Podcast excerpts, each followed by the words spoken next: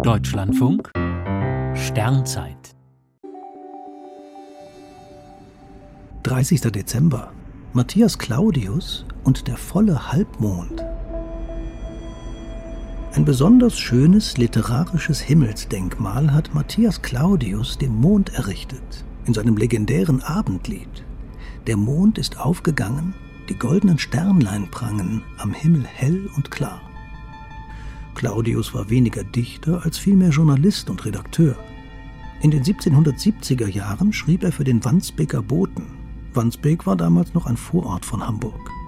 Matthias Claudius war bei der Zeitung für die gelehrten Sachen zuständig. Sein Abendlied lässt auf gute Kenntnisse des Himmels schließen. Zunächst geht es um Wald, Wiesen und Nebelschwaden in der Dämmerung. In der dritten Strophe wird es dann astronomisch. Seht ihr den Mond dort stehen? Er ist nur halb zu sehen und ist doch rund und schön.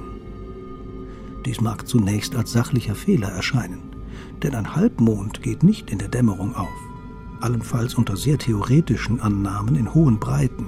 Bei uns steht der Halbmond bei Sonnenuntergang bereits am Himmel. Doch Matthias Claudius meint hier womöglich etwas anderes. Vom Mond ist immer nur dieselbe Hälfte zu sehen. Die Rückseite bleibt dem Blick von der Erde verborgen.